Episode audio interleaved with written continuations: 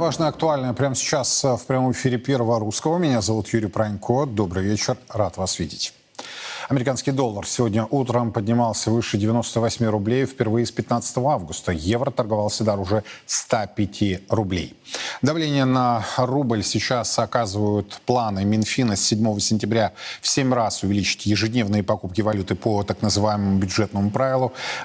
Возможный выкуп Лукойлом своих акций у нерезидентов, считают аналитики. Однако ситуация изменилась вскоре после того, как ЦБ сегодня же утром объявил о планах ускорить продажи валюты почти в 10 раз. С 14 по 22 сентября мегарегулятор продаст иностранную валюту на 150 миллиардов рублей. Ежедневный объем продаж за этот период составит более 21 миллиарда. Рост объема ЦБ объясняет необходимостью погасить валютный выпуск евробандов 16 сентября. Рубль на этой новости начал укрепляться. Но если сейчас мы посмотрим на торговый терминал и на пары рубль-доллар, рубль-евро, то мы увидим а, вот эту новость, утреннюю новость о том, что ЦБ намерен а, продавать валюту. И то укрепление, которое мы буквально видели в начале сегодняшнего дня, оно нивелировано. Пара рубль-доллар 98.24, пара рубль-евро 105.27. Рубль ослабевает к ведущим мировым резервным валютам.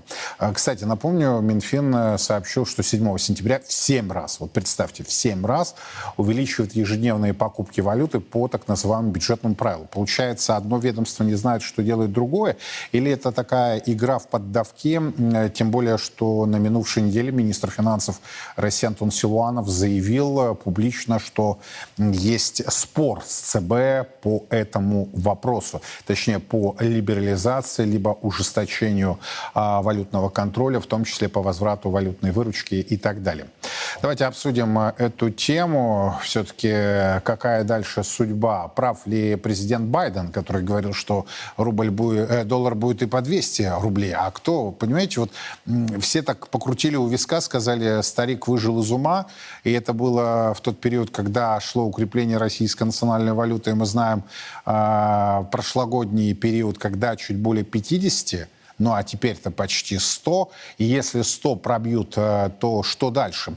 В частности, глава парламентского комитета по финансовому рынку Антон а, а, господин Аксаков а, заявил, Анатолий Аксаков а, заявил о том, что нельзя допустить пробивку вверх отметки в 100 рублей за один американский доллар. Владимир Левченко, Роман Блинов ко мне присоединяются. Господа, добрый вечер. Добрый вечер всем, да. Что происходит, вот на ваш взгляд? Э, почему такой разнобой или на самом деле это симфония между Минфином и ЦБ и, собственно, э, публичное предостережение главы парламентского комитета по финансовому рынку господина Аксакова о том, что нельзя пробивать э, стольник вверх, потому как начнется паника, и люди начнут скупать валюту, и не только домохозяйство. Давайте, Владимир, затем Роман. Ваши взгляды.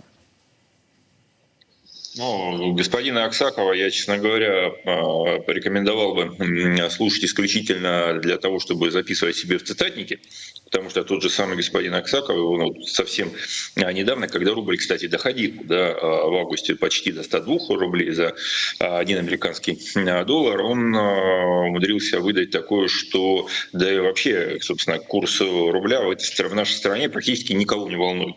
А тут вдруг, да, как-то э, изменил э, свое э, мнение. Может, все-таки последовательным, да, нужно быть, ну, хотя бы иногда. А, мы имеем дело с первой подчеркну, и уже да, ну, приходится, к сожалению, повторяться и повторяться многократно, с первой вне экономической девальвации в истории постсоветской России. Ну, если нам обращаться к историческим датам, то это первая внеэкономическая девальвация, ну, по сути, с Павловской реформы 1991 года. Да, я в тот момент работал в Государственном банке из Союза Советских Социалистических Республик. Очень хорошо эту историю помню, собственно, да, вот на на собственной шкуре в буквальном смысле слова. А вот, по сути, с Павловской реформы и стартовала уже официальная девальвация нашей а, национальной валюты по отношению к а, другим валютам, которая, к очень большому сожалению, и благодаря действиям да, вполне определенных структур в нашей власти продолжается и по сей день. Ну, например, что мы имеем сейчас? Мы имеем сейчас цену бочки нефти в рублях – да, э, на э, уровне максимума апреля прошлого года. Собственно, о чем это говорит? Да, это говорит о том, что, э, ну, в общем, все в стране денег-то более чем достаточно. Просто деньги, первое, экспортная выручка из-за границы не возвращается, да, а в ЦБ совершенно четко говорят о том, что, ну, а так нет, вообще сюда смотреть не надо. Ну как, прошу прощения, как не надо? Это опять же про историю с Лукойлом, который э, выручку не возвращает, и потом говорит о том, что мы не будем покупать валюту, мы просто не вернем, мы просто вот а, экспортные потоки не возвращаем. Это же, ну, это вроде как разные вещи. Ну как раз, ну, ну совсем что ли, да? Один плюс один сложить, эм, думают, что невозможно. Это как а, первый зам ЦБ господин Заботкин говорил о том, что люди, которые вот, ну, на русском языке думают, они не в состоянии понять, почему самолеты летают. Почему? То есть мы что? Мы, он прямо вот на, на весь мир говорит о том, что все мы не в состоянии освоить школьный, школьный курс физики. Хорошее мнение такое. Вот они и действуют, исходя из э, подобных э, собственных установок. Да, откуда они их взяли, это другой вопрос. А, поэтому вот то, что мы сейчас видим, это абсолютно внеэкономическая история. И а, если да, вспоминать, да, Юр, то, что вы а, сказали про американского президента Байдена, про рубль по 200, а, вопрос действительно здесь, я, наверное, вот э, в чем сейчас соглашусь с э, господином Аксаковым, в том, что действительно мы сейчас находимся даже не э, на Рубиконе, мы, мы вот на Стиксе. То есть если мы двигаемся дальше, мы оказываемся уже с другой стороны реки Стикс и все, и назад уже потом вернуться будет э, практически невозможно. И опять-таки абсолютно внеэкономический. То есть дефицит валюты создан совершенно искусственно. Мы, ну, все же э, на финансовом вся ситуация прекрасно... искусственная.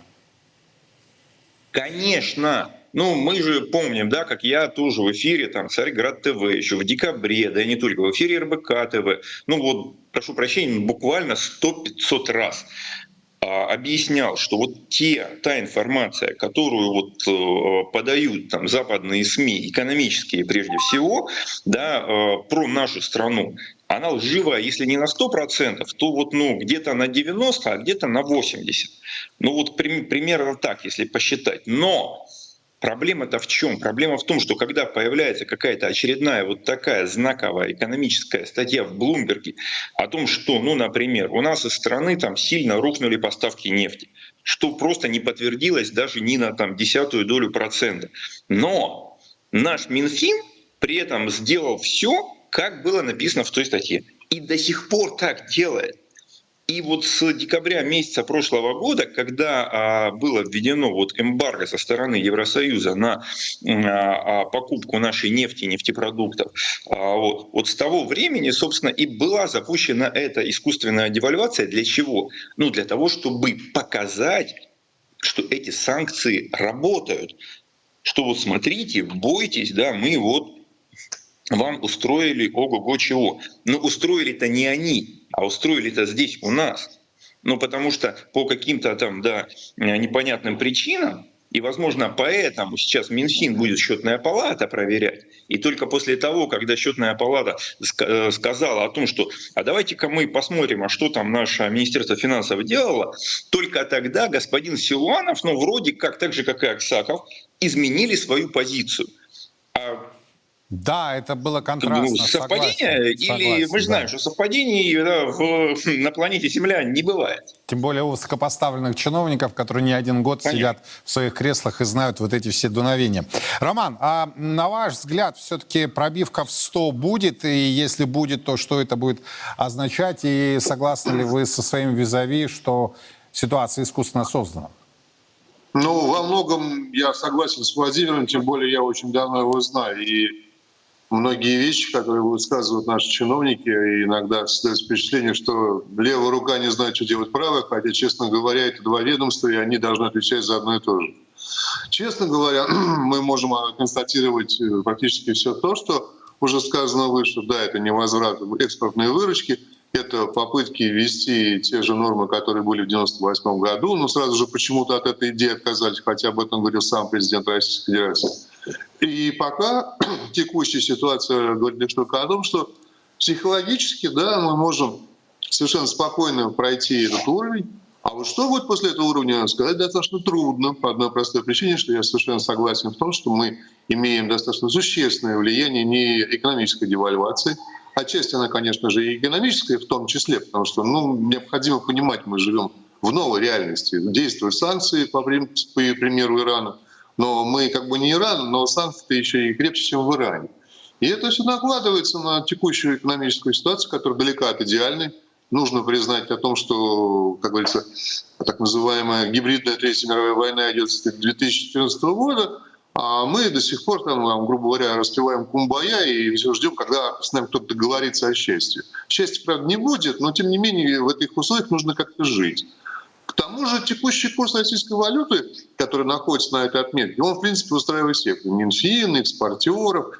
По одной простой причине, что валютную выручку они пока еще не возвращают. Она остается там. Ну, наверное, они считают, что экспортеры, по крайней мере, что возможность будет воспользоваться этой выручкой, а Минфин, исходя из своих расчетов, именно оценивая рубли к долларам, в принципе, имеет возможность как минимум рапортовать о каких-то выполненных планах, исходя из бюджета.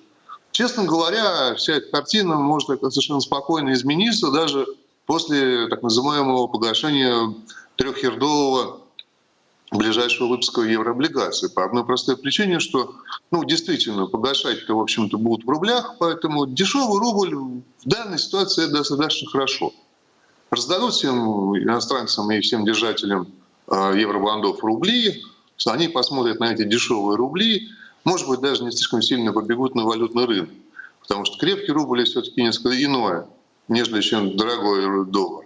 Ну, поэтому посмотрим. Я, в принципе, пока еще остаюсь на той точке зрения, что, скорее всего, мы не будем видеть э, новой паники и никакой паники, о которой мы так говорили там в 98-м, не будет, и не будет там 100, 150, там 200 или чего бы то ни было. А вполне возможно, что, в принципе, исходя из здравого смысла и экономических показателей, которые лучше, нежели чем первоначальные ожидания – Здесь нужно понимать, что все-таки экономика России справляется с санкциями несколько лучше, нежели чем все предсказывали годом ранее.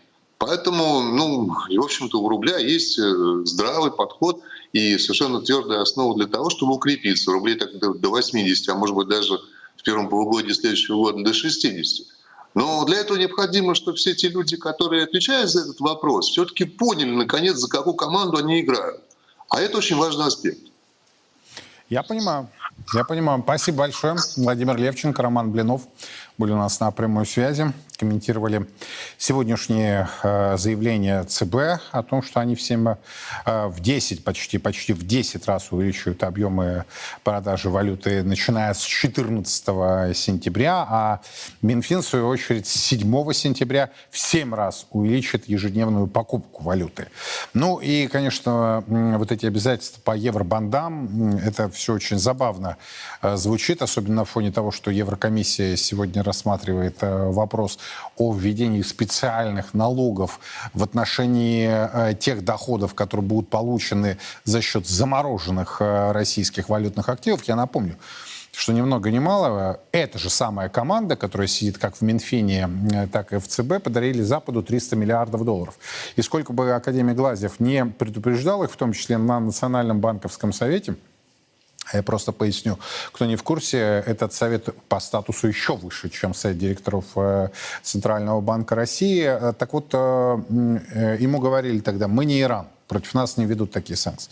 Когда приключилась история с Казахстаном, и президенту Назарбаеву, тогдашнему, э, пришлось даже лететь в Вашингтон и унизительно упрашивать, э, чтобы вернули э, валютные резервы, ему вернули, но не все, и еще и кучу обязательств ему пришлось взять на себя тоже не услышали. Э, Набиулина и Силуанов, они же, вот понимаете, кстати, говорят, что они либералы. Они не либералы. Я вообще не знаю. Это такая вот э, особая порода российских чиновников. Они беспринципные.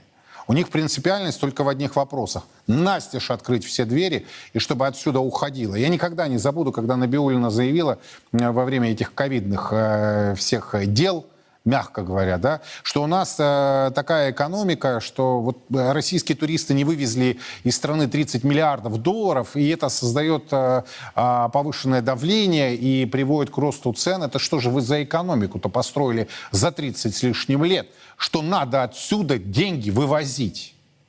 Она, кстати, это продолжает и сейчас говорить, что, дескать, вот э, чем больше вывезут, тем меньше давление, тем ниже спрос внутри страны.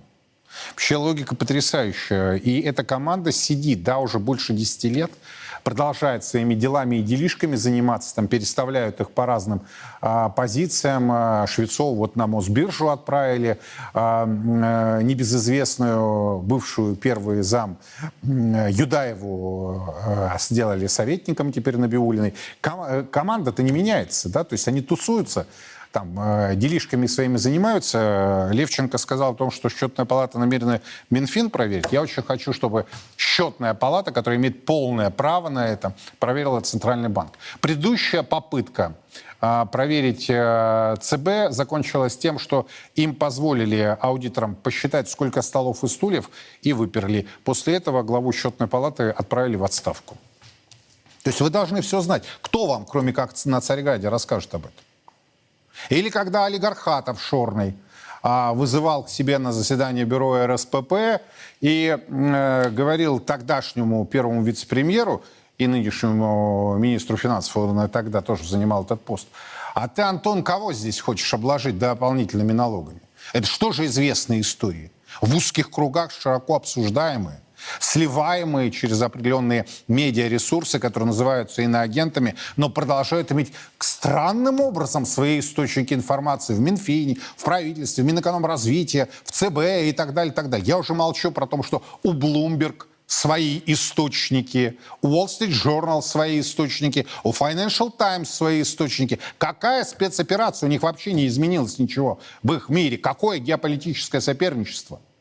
Это если вырубить э, вот эти каналы телевизионные голубого экрана, то никакого соперничества вы не увидите, по крайней мере, по тем действиям, решениям и поведению, которое есть у так называемой российской элиты, которую здесь мы на Царьграде называем гламурятником.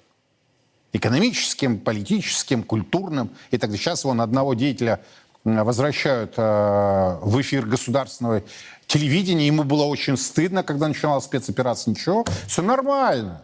У них все нормально. Тогда вот это зачем все? Возникает вопрос. То есть я знаю, что абсолютно у большинства соотечественников, как и у вас, так и у меня, была надежда, что с началом спецоперации начнутся изменения. Какие изменения? Где они происходят? В чем они происходят? Сейчас эти начнут возвращаться на голубой экран. Вот вся эта кавалькада, все э, ждали Ургант, что вернется.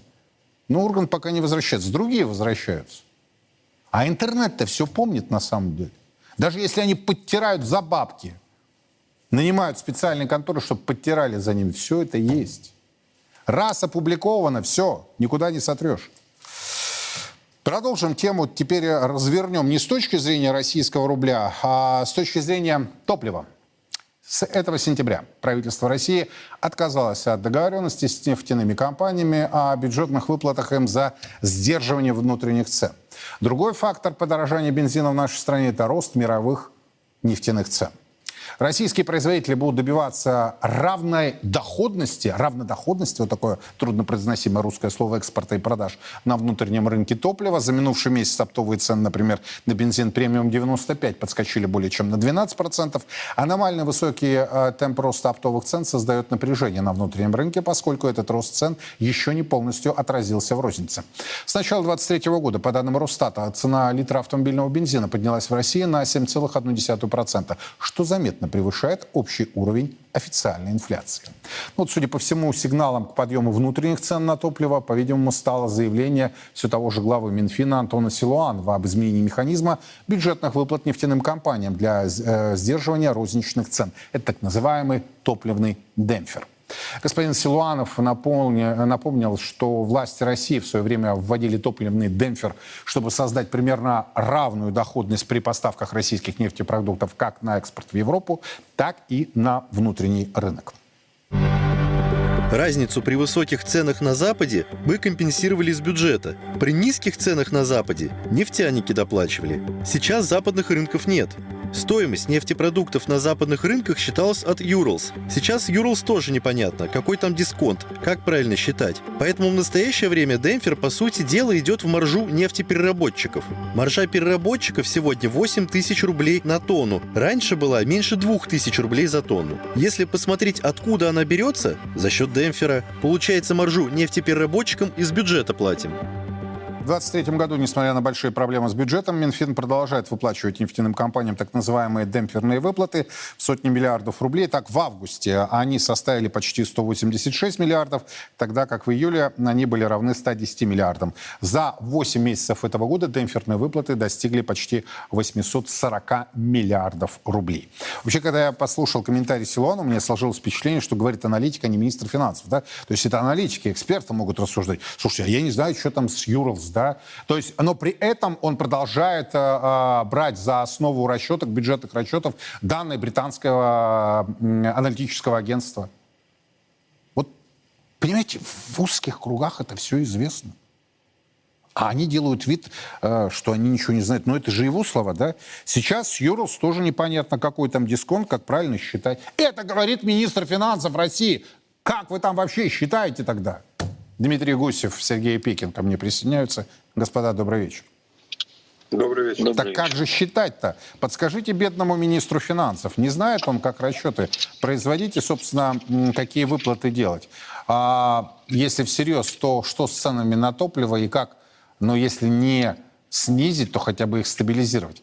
Давайте Сергей, затем Дмитрий. Ваша позиция. Ну, смотрите, чем э, рубль слабее, нефтяные цены выше, тем э, выше э, необходимо поднимать нефтяным компаниям цены на оптовом бирже для того, чтобы э, ну, нивелировать эту разницу. А, Демпфер снизился с 1 сентября, соответственно, выплаты им будут меньше, но есть другой момент, что они компенсируют это выпадающие доходы за счет увеличения э, стоит цены на оптовой бирже. Давайте все-таки вспомним, кто продает на оптовой бирже. Продают вертикально интегрированные компании. Э, названия всем известны. Это самые красивые логотипы в нашей стране. А продают кому? А Независимым АЗС. А, Поэтому э, говорить о ценообразовании можно не в части каких-то серых трейдеров, как очень часто в последнее время пытается э, там, говорить правительство, а все-таки надо понимать, что за всем этим стоят вертикально интегрированные компании. Они прекрасно понимают, что делают. То есть а, это такая игра в поддавки, все все понимают, но ничего не меняется. Нет, более того, цены растут. А, Ну да, то есть все понимают, да, придумывают причину, почему а, они продолжают расти, говорят о ремонтах НПЗ, которые каждый год проходят, говорят о том, что вот э, идет какой-то серый э, им э, экспорт топлива, вот. Но как бы понимание-то есть, кто, откуда, куда.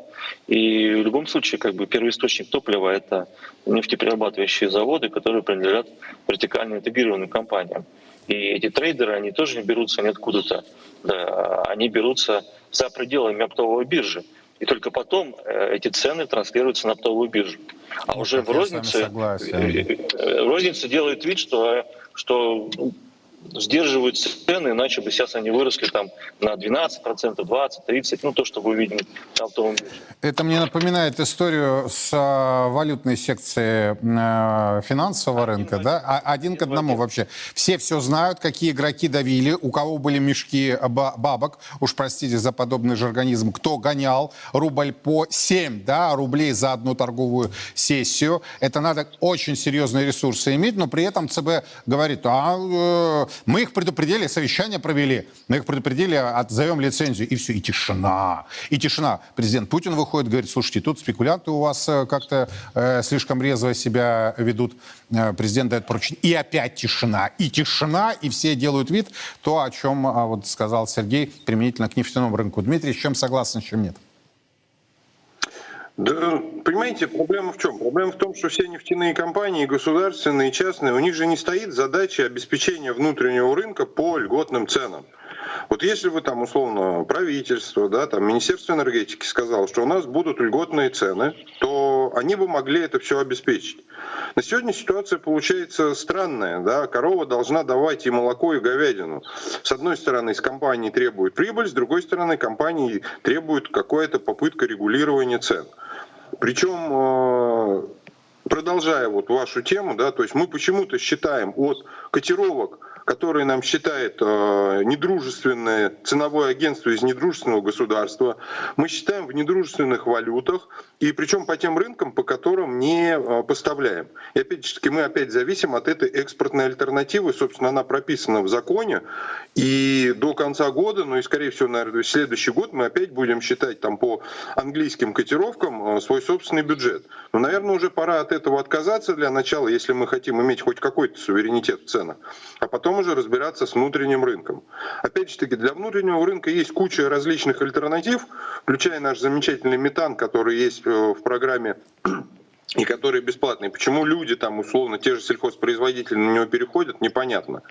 Ситуация на самом деле сложная, и пока не будет правительственных решений вплоть до формирования единого экспортера нефти и нефтепродуктов, я думаю, что никакие вот промежуточные меры не смогут нам ничем помочь. Спасибо большое, а, Сергей Пикин, Дмитрий Гусев и их комментарии о происходящем на топливном рынке. Вы знаете, действительно, вот это даже уже не анекдот, так хочется выпустить из зоны русского литературного языка. То есть несколько игроков на финансовом рынке гоняют а, рубль. Делают с ним что хотят вообще. Плевать на эти семьи, на эти домохозяйства российские, то, что их покупательная способность рухнула, что их доходы рухнули, что их э, сбережения рухнули, что рубль стал одной из самых э, самых ненадежных э, мировых валют, э, которые подвержены очень серьезной, э, серьезной волатильности и девальвации. Плевать. ЦБ так и не назвал, кто гонял. Хотя они каждую транзакцию на Мосбирже знают. Зато какую конференцию Набиулина собирает. В честь десятилетия мы получили 10 лет а, а, функции мегарегуляторов. Там бурные аплодисменты, переходящие в овацию. Как все гениально. У меня помощники, которые смотрели и готовили к эфиру э, небольшие фрагменты выступлений, э, им тошно было это смотреть. От э, той слащавости, которая была на панели этой конференции. Вы реальные-то результаты объявите, а реальный результат 60% девальвации, продолжающаяся девальвация. И еще посмотрим, не мои слова, а слова Аксакова, главы парламентского комитета по финансовому рынку. Что будет после сотни? Паника или не паника? И прав ли Левченко, который говорит, слушайте, так вы создали все, это искусственная ситуация. И вы знаете, кто ее создал. И вы знаете, кто грохнул рубль но в силу делают вид. Я э, скажу вам так, нескольким экономистам звонили э, наши продюсеры по этому поводу, разобраться в теме, так кто же гоняет там? Боятся, отказываются участвовать в разговоре. Ну, понимаете, вот э, вся страна такая, да? Ой, ой, ой, страшно, ой, страшно, ой, не хотим. А тогда какие претензии-то с проблемами? Тогда проблем, э, так, проблемы не решаются. И вот эта история с топливом. Все прекрасно все знают, все знают, кто контролирует рынки. Прав э, э, Сергей Пикин, когда сказал, что и трейдеры не из воздуха вообще-то на петербургской бирже появились. Но все так это, ой, э, ой, ой, страшно. День простояли, ночь продержались, все нормально солдат спецслужбы идет. Нормально, да? То есть вот, вот теперь у нас такой государственный подход. Пока президент Путин э, отвернулся, смотрит на другие проблемы, занимается другими вопросами, пока не рыкнул, можно своими делишками заниматься. Потом э, по стойке смирно, когда обратил внимание, когда отвернулся, опять можно. делишками заниматься. Правы наши эксперты, которые говорят, а целеполагание у государства какое? Вы чего хотите? Чтобы банки, аффилированные с государством, приносили прибыль, это одна история. Если вы создаете... Фактически Набиулина, главное ее достижение, это олигополизация финансового рынка. Она уничтожила де-факто конкуренцию. У нас олигополия, у нас нет формальной монополии, хотя, хотя произошло труднопроизносимое русское слово «огосударствление финансового сектора». Нормально, да? Либералка привела к, к тому, что весь сектор теперь поделен между несколькими крупными игроками, а один банк до сих пор находится на балансе ЦБ. Это одна история. Вторая история, другой либерал Силуанов придумал вот этот обратный демпфер. Я вам докладываю, об этом вам тоже на других каналах не скажут. Они запутались уже в этой формуле. Они сами не знают, как ее рассчитывать. И это тоже широко известно в узких кругах. И когда они Аргус, британское агентство, берут за основу их данные, вдумайтесь, британское агентство, недружественная страна, Минфин России, берет их цифры по Юрлс для своих расчетов. Ребят, вы обалдели все или как? Ну, если вы обалдели, это одна история. Если вы не обалдели, а другого не... Ну, у вас интеллектуальный импотенция такой тоже бывает то тогда признайтесь в этом.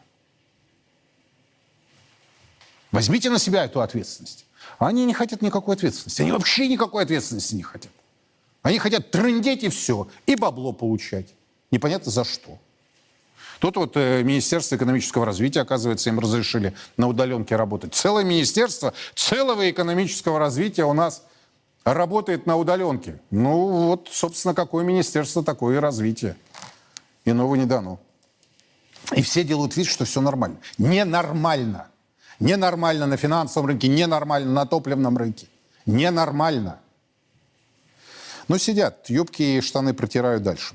Тут у нас еще одна тема. Оказывается, надо повысить качественный рост малого и среднего предпринимательства в России. Такое решение значит, приняли в правительстве. Они решили перевести э, на качественно э, новый уровень весь малый и средний бизнес. Для работающих в этих компаниях, которые переросли рамки малого и среднего бизнеса, предлагается оставить меры господдержки. Таким способом власти рассчитывают не только избавить бизнес от шоков роста, но и расширить категорию предприятий, ориентированных на замещение ушедших из России иностранных поставщиков. Число малых и средних предприятий остается стабильным, заявляют Минэкономразвития. Показатели достигнуты за счет сокращения числа проверок и запуска новых налоговых решений, а также повышения доступности кредитов и создания устойчивого спроса на продукцию малого и среднего а, бизнеса, говорится в материалах чиновников. По словам, кстати, министра экономического развития Максима Решетникова, по числу субъектов МСП Россия опережает многие страны мира, но вот по вкладу сектора в экономику отстает. Вообще, когда я смотрю их материалы, особенно когда получаю документы, комок в горле от того языка, который они используют. Бедные, убогие, неначитанные, не знающие русскую классическую литературу. Вот такую своеобразную пишут, э, своеобразные докладные, что в пору думаешь, так как же действительно повысить качество малого и среднего бизнеса в России? Тут вот Решетников рапортует, опережаем многие страны по количеству, а вот по качеству пока не дотягиваем, и сектор не так много, не такой большой делает вклад в развитие отечественной экономики. Вы не поверите, я эту тему периодически обсуждаю с нашими экспертами. С одним из них уже второй десяток лет обсуждаю. Это Дмитрий Потапенко, Алексей Петропольский ко мне присоединяются. Господа, добрый вечер. Добрый вечер. Дмитрий, ну давайте с вас Доб... я начну. Наша с вами добрая традиция, которая уже второй десяток лет, скоро будем третий, ну, я надеюсь, да? Э, хотя, может быть, на третьем десятке будем радоваться, из количества перешли в качество. Так а какую проблему-то постоянно спотыкаемся? Вот Минэкономразвитие рапортует. Больше всех по числу у нас, тут даже многие страны мы опережаем. Но вот по вкладу сектора в экономику отстаем. Что посоветуете министру? Ну, министру я бы, конечно, посоветовал, ну, очередному министру, потому что за те два десятка лет, которые мы действительно с вами обсуждаем эту проблему, надо сказать, и количество министров-то, надо сказать, существенно поменялось. Я уж и не помнишь их э, всех. Но э, один из них даже это успел еще- посидеть. Ну, я надеюсь, что это не последний пример. Э, Посидеть на дорожку – это вообще нормально для чиновника э, высокого ранга. Это, мне кажется, что это must-have должно входить в некий золотой парашют для чиновника, когда он отчитывается после. Ну а начнем с базового. Количество можно регистрировать хоть миллионы, миллиарды и секстиллионы, но это не приводит к тому, что этот малый бизнес хоть как-то встраивается в экономику. А в основном ну, вы только что чуть выше говорили о том, что по факту у нас уничтожается малый и средний бизнес. У нас не происходит интегрального перехода между малым в средний бизнес, а уж тем более средний не переходит в крупный. А причина весьма, весьма и весьма прозаична. Куда ни кинь, везде гупы, мупы, смупы и самое главное блат, сват и старый млад. И вот это является базовой проблемой, потому что если мы сейчас начнем разбирать структуру экономики любого региона, то по странному стечению обстоятельств мы увидим, что большая часть так называемых государственных контрактов, я в кавычки в данном случае поставлю, переходит почему-то вот как в рамках такой семьи, то есть в рамках этой клановой структуры. И поэтому, конечно, просочиться туда малому бизнесу невозможно. Но он остается, как это, для холи, ногтей, швея, ботинок и же с ним. А вот э, перехода на какой-то более серьезный уровень, этого даже близко не происходит. Поэтому, когда все задавливается вот этим блатом, то шансов на развитие малого и среднего бизнеса, он возможен только по количеству, ну и в качестве Ну, крестов. ну, пода- подождите, на Дмитрий, но, могилах. но, а, целая стратегическая сессия была. э, С участием там кого только не было, да, самые верхи участвовали. Было сказано, что надо избавить бизнес, я цитирую, от шоков роста. Оказывается, вот это есть опасность. У нас Набиулина говорит пере- о перегретой экономике, да? А теперь и в Минеке говорят, э, э, малый и средний бизнес настолько бурно будет развиваться, что может столкнуться с шоком роста, и надо избавить бизнес от этого шока, и надо замещать э, ушедших иностранных поставщиков. И вообще они сделали все, вот снизили количество проверок, запустили новые налоговые решения, повысили доступность кредитов. Вот здесь я, конечно, споткнулся, но, может быть, я о чем-то не знаю, вы меня поправите. И самое главное, что создали устойчивый спрос на продукцию МСП. Дмитрий, ну вот, вот, смотрите, документ. А вы понимаете, вы же только выше чуть говорили о том, что у них с русским языком как-то не очень хорошо. Здесь как, ну, а при этом у них чиновничий язык-то великолепен. Они, когда говорят о том, что повысили доступность кредитов, это же означает, что кредит вы технически-то можете взять. Другое дело, что вы его э, физически не возьмете, потому что там обложено. Но обратиться-то за кредитом вы можете? Можете. Значит, доступность кредитов что? Повышена. А то, что кредит вы не можете взять, так это все чья вина? Не того, не той корпорации или тех, вот, э, соответственно, органов, которые якобы помогают развивать малый и средний бизнес, а того самого недоразвитого малого и среднего бизнеса, который все время то чего-то не знает, то не знает, Который из куда бить. количества никак не хочет перейти в качество. Да, именно так. Я а так-то доступность повышена, повышена, правда, они правы. В свое время был очень серьезный скандал с э, так называемой госкорпорацией МСП, когда выяснилось, да, что Браверман и компания на себя тратили больше э, на вот этот огромный аппарат, да, да, да, чем на всю поддержку малого и среднего бизнеса. Алексей, что по факту, на ваш взгляд, в МСП, когда количество-то в качество перейдет?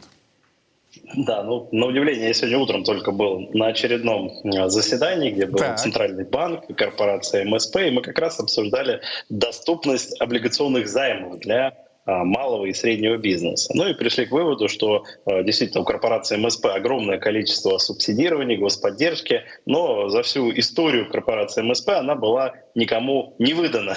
Вот, то есть программы создаются, люди радеют над ними, что-то придумывают постоянно, но никому фактически не выдают. И в этом проблематика и с точки зрения банковского сектора и кредитования. Малый бизнес, он как таковой никому не интересен, потому что, увы, деньги он возвращает не всегда, с точки зрения рентабельности банка, малый бизнес — это лишь реально количественный для субсидий показатель. А погоды он не делает. Даже в доле ВВП, если мы возьмем с вами малый бизнес, он там, по-моему, 18% по прошлому году не превышал, а сейчас, наверное, и того меньше.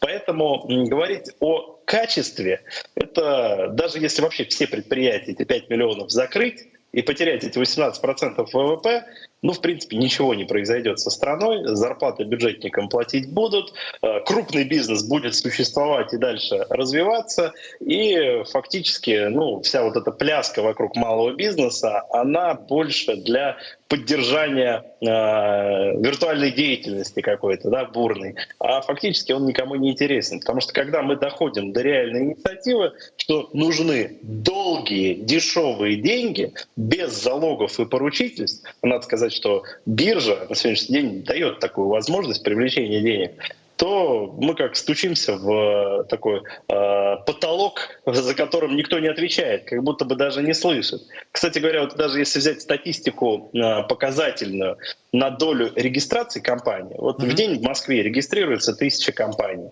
э, новых. Они все априори малый бизнес, потому что это только что открытое предприятие. Доживают в первый год всего 30%. А если мы берем с вами три года, то выживает от этих 30 10. Все остальные ликвидируются, бросаются. И именно по причинам того, что от идеи до реализации в сегодняшней конъюнктуре ну, провал настолько огромный, что выжить невозможно. И именно из-за счет того, что крупный бизнес, увы, подгребает любую сферу, даже в которой ты, казалось бы, там можешь добиться каких-то успехов, под себя. Потому что, увы, э, крупному сегодняшнему предприятию проще выживать, чем малому бизнесу, где, ну, что там говорить, один у нас налог на зарплату, которую нужно э, выплатить сотруднику, доходит до 50%. Пока у нас такое налоговое и бюрократическое законодательство в области малого бизнеса и кредитная политика, мы ни о каком развитии говорить не можем. А про развитые страны, а, которые мы приводим в пример, что у нас количественный показатель больше, но количество-то может быть любое, хоть 10 миллионов предприятий. Но если доля ВВП там, не, не более там, 20%, то говорить о том, что она хоть как-то системно значима, не приходится. Когда будет 50 и более процентов, тогда нас, может быть, заметит. Согласен. Вот а, Решетникову надо передать данные, например, по китайской экономике, где 80% с лишним вала внутреннего продукта создаются предприятиями малого и среднего бизнеса. Но это они предпочитают не замечать. Они никакой опыт не хотят замечать только тогда, когда им надо отчитаться и отрапортовать о своих успехах. Спасибо большое, Дмитрий Потапенко, Алексей Петропольский о малом и среднем бизнесе. Кстати, самом эластичном виде бизнеса, который не просто... Знаете, вот у нас сложилось такое в России мнение, что это купи-продай. Я знаю очень серьезные производственные предприятия малого среднего бизнеса, которые пытаются развиваться, которые пытаются встать э, на ноги, но я, к сожалению, знаю тех, кто продал свои бизнесы и уехал из страны. И не по, по политическим вопросам, там, не по геополитическим, а потому что надоело. Надоело вот сражаться с реальными бизнесменами, а, которые есть в России, а это чиновники. Чиновники являются бизнесменами в России. И крупняк который может гонять э, рубль, загонять, точнее, рубль за одну торговую сессию на 7 рублей. Вы чтобы понимали, речь идет о миллиардах для того, чтобы на бирже загнать хотя бы на один рубль вниз а, национальную валюту. А они загоняли по 7 рублей. Так же, как и по топливу. Так же, как и... и вот, посмотрите, есть Минэкономразвитие, есть госкорпорация МСП, есть Центральный банк. Какой... Каких только структур у нас нет. И они сидят на совещаниях, юбки труд, штаны труд, там что-то сочиняют, что-то делают. Э, в итоге, ну иди получи кредит или какую-то поддержку, да? Люди плюют и говорят, слушайте, нет, мы не будем этим заниматься. Мы пойдем в крупное предприятие, там будем пилить бабки. Вот один из вариантов. А я могу сказать, если предприниматель, вот предприниматель, который человек, имеющий свое дело, не станет героем нашего времени, а шлюхи и винты будут так и дальше быть главными бенефициарами вот этой новой российской истории, как главные, такие успешные и так далее, то ничего хорошего не будет. Вот ничего хорошего не будет. Тут а, американцы обалдели от китайцев, которые все-таки смогли а, перейти на микрочипы. И одна из очень крупных компаний китайских, не буду их рекламировать, показала это в своей продукции. Я рад за китайцев. Я рад за американцев. Я рад за Индию, которая уже прет э, во все в своих космических программах. Я за всех рад. Только когда я за свою страну буду радоваться? В реальных проектах. Не распильных проектах. Не вот эти эластичные, возвращающиеся на голубой экран. А в реально, реальном развитии. Где стартапы? Вот это Сколково, вот это Роснано, вот это МСП, госкорпорация, вот это вся структуры все эти. Они для чего? Попилить бабки? Так давайте закроем их и не заметим этого. Я к чему? У нас еще есть пять минут, чтобы обсудить очень важную тему. На самом деле это все между собой коррелирует. В состоянии глубокой депрессии находится почти 15 миллионов граждан России. Это практически 10% от всего населения страны. Таковы данные Агентства стратегических инициатив.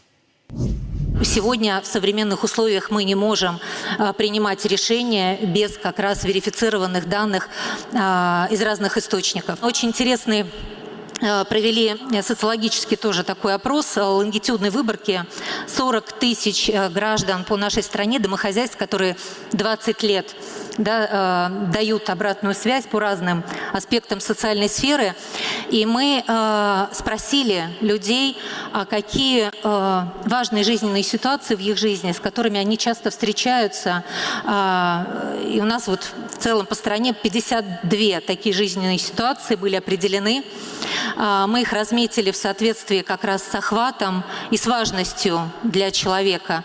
И вот тоже интересно, вы можете увидеть, что очень много людей э, сталкиваются с депрессией, с одиночеством. Это сегодня вызов глобальный не только для нашей страны.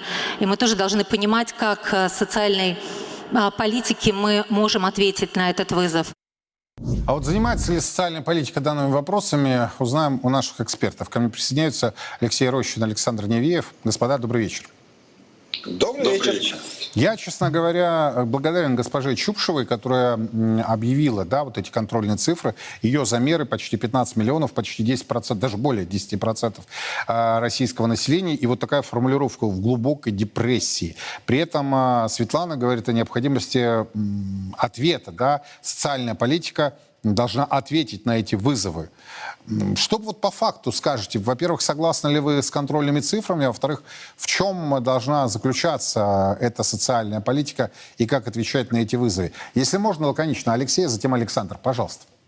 Ну, я должен сказать, что, во-первых, э, нам надо иметь в виду, что мы, мы северная страна, и, соответственно, э, поскольку мы, мы на севере, у нас мало солнца, и поэтому э, у нас, естественно, Э, очень э, э, вообще проблема с депрессией, как у всех северных народов.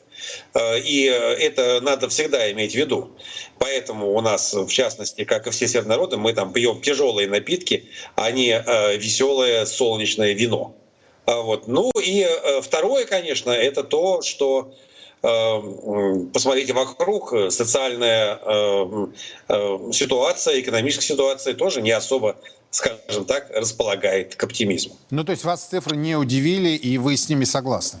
Нет, ну это же заметно, действительно, в общем, э, народ, э, собственно, устал ждать какого-то экономического подъема, у нас уже с 2013 года э, на самом деле идет ползучий спад, и это, конечно, не может не сказываться на оптимизме. Да плюс еще то была эта самая эпидемия, которая очень сильно э, людей, конечно, всколыхнула и очень сильно э, навела на нехорошие мысли.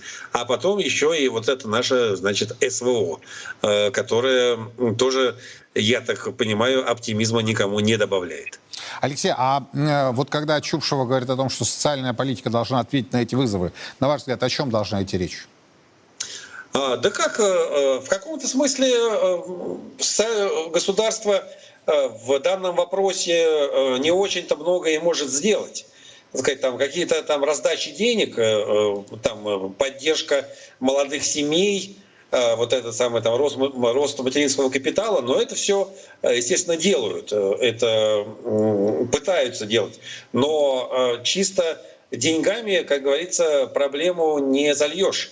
Э, людям э, нужна уверенность в завтрашнем дне. Людям э, нужно понимать, что как бы на долгосрочном периоде жизнь станет улучшаться. А пока, ну так честно говоря, то эпидемии, то войны, я так думаю, что в этом плане э, рассчитывать особо не, не на что. И именно это вызывает главное, главное сейчас. Сейчас уже дело-то скорее в образе будущего, которого у нас нет. Александр, с чем согласны, с чем нет? Ну, во-первых, я бы сразу хотел пояснить, что, конечно, слово депрессия нами употребляется неправильно. Депрессия это очень тяжелая форма психоза. Лечится она медикаментозно, психиатрами, так что я сомневаюсь, что такие большие цифры именно депрессии. Другое дело, что Конечно, в реальной жизни слово депрессия мы используем широко. Обычно мы его обозна... этим словом обозначаем просто плохое настроение, дисфорию, как правильно это можно назвать. Но выражает, э, в общем, э, требует особого внимания, я бы так сказал, момент связи депрессии и одиночества. Мне кажется, что, ну, конечно, бывает много причин плохого настроения, разочарования в жизни, но одна из главнейших причин, которая, безусловно, тут срабатывает — это отчуждение. Вот, э, к сожалению, с 90-х годов русскому народу навязывают либеральную модель, и вот это чувство отчуждения, депрессии, одиночества — это закономерный итог атомизации общества, расщепления человеческого сознания. Так что то, что мы наблюдаем, это неудивительно. Слава Богу, что сегодня, в том числе благодаря и специальной военной операции, снова возрождается патриотизм, снова встают на, выходят на передний план патриотические ценности. Вот вы здесь привели очень хороший пример успехов китайцев, индусов. Но дело в том, что ни у китайцев, ни у индусов нет таких тяжелейших проблем с национальной идентичностью, как у русских людей. Китайцы прекрасно понимают свою инаковость по отношению к остальному миру, очень ценят свой язык, свои иероглифы, свою культуру, свой статус. То же самое про индусов. И Китай, и Индия — это страны с очень древней культурой, это самые настоящие цивилизационные центры. И Россия, между прочим, тоже. Мы наследники Византии, но, к сожалению, сегодня подавляющее большинство людей об этом не помнит. Они как бы предоставлены сами себе.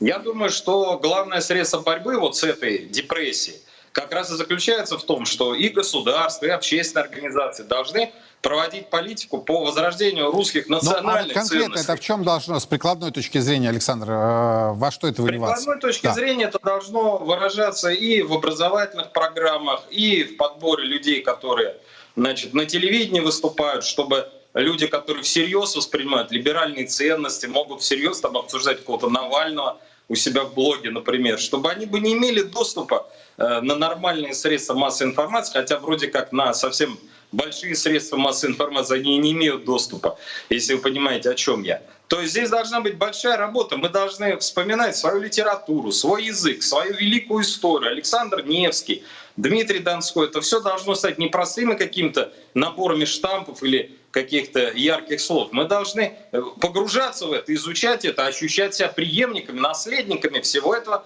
точно так же, как сегодня и э, индусы, и китайцы ощущают что они продолжатели великого дела своих народов, своих великих предков, что они несут вот это знамя своей культуры, своего языка дальше, вперед, в будущее. Нам нужно тоже перестать стесняться всем. Даже на уровне семьи мы можем выбирать, какие мы читаем книги, что мы ценим, что мы отрицаем. И пора бы уже избавляться потихонечку от этих вот западнических иллюзий. Пора понять, что Запад — это просто группа богатеев, группа стран, разбогатевших на колониальной политике, для которых другие народы — это всего лишь какие-то негры, индейцы, какие-то аборигены или туземцы, с которыми можно обращаться как угодно, если это приносит а, выгоду, гешефт и доход. Я понял. Спасибо большое. Алексей Рощин и Александр Невеев были у нас на прямой связи. И вы знаете, вспоминаю последнюю инициативу чиновников о том, чтобы убрать из единого госэкзамена. Я про него вообще молчу. Э, я проходил со своими детьми не, раз уже этапы и ОГЭ, и э, ЕГЭ. Это отдельная тема, но э, буквально на днях стало известно о том, что они убрали из ЕГЭ Пушкина, Лермонтова, Гоголя, Жуковского. Они убрали всех до середины XIX века. И сказали, что ну это же преподается до девятого класса, и в девятом классе ОГЭ проверяет знания на знания на предмет классической русской литературы. Ну, по всей видимости, в, один, в 10-11 классе уже великие не нужны. Вообще в стране не очень хорошая действительно ситуация складывается. То у нас языки отменяют. Я вот сегодня посоветовал читателям своего телеграм-канала, особенно тем, кто отменяет, ну, например, английский язык, да? а, не то, что изучить. Изучить надо и английский, и французский, и китайский, и иврит, и немецкий. Да любой язык изучайте. Это гигантские просторы для вас, от, э, вашего образования откроют. А есть другой аспект. Те люди, которые предлагают, ну, например, а, отменить английский язык. Господа, а вообще знаете творчество Анны Андреевны Ахматовой или Бориса Леонидовича Пастернака? или Корнея Ивановича Чуковского. Ну, кроме Майдадыра, я надеюсь, вы же знаете, что Чуковский один из крупнейших русских писателей, знатоков а, англоязычного детектива, например. Один из крупнейших переводчиков. А переводы Пастернака, переводы Шекспира, которые сделал Борис Леонидович Пастернак, считаются одни из самых лучших. Так вот, те, кто предлагает отменить иностранные языки, в частности английский, я прихожу к выводу, что они, простите за полемату, ни хрена не знают собственную русскую литературу, собственных великих русских писателей, классиков, поэтов, прозаиков и переводчиков. Изучите матчасть, как говорят в таких ситуациях. Будет сойдете за умных. Мы продолжаем следить за развитием ситуации. Мы ничего не отменяем, мы говорим то, как происходит. И не боимся говорить правду. Все подробности в наших эфирах и на официальном сайте Царьграда. Меня зовут Юрий Пронько. До завтра. Во все времена и во всех войнах русские люди молились о победах наших бойцов их небесному покровителю, Георгию Победоносцу. В ста городах 89 регионов России пройдет всероссийский молебен святому великомученику Георгию Победоносцу каждый сможет поклониться его мощам и попросить святого о помощи. Нет сомнений, молитвами Георгия Победоносца Господь защитит наших воинов и дарует нам новую, великую победу. Андрей Пинчук, первый министр госбезопасности Донецкой Народной Республики, герой ДНР, полковник запаса, доктор политических наук – Честно о спецоперации. Говорим, о чем другие молчат. Сила в правде. И только так победим.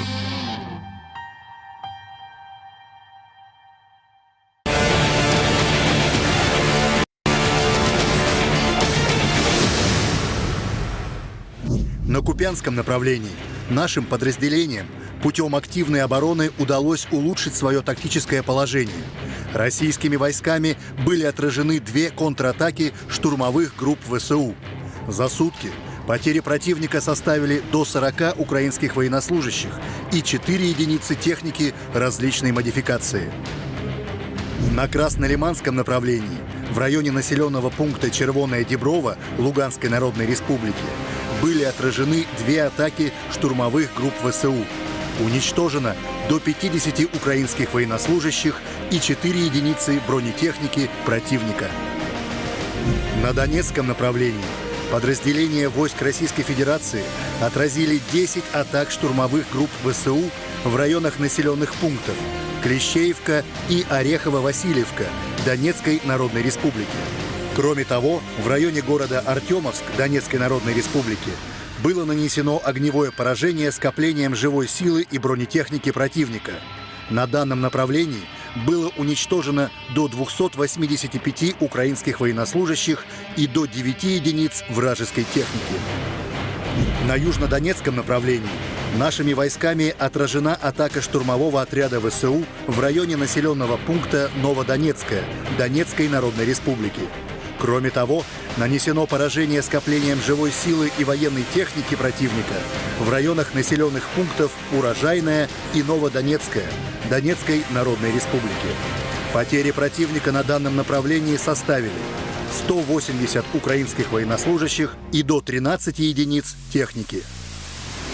На запорожском направлении подразделения российской группировки войск отразили четыре атаки противника в районах населенных пунктов Вербовая и Работино Запорожской области. За сутки на данном направлении было уничтожено до 40 украинских военнослужащих и 17 единиц бронетехники.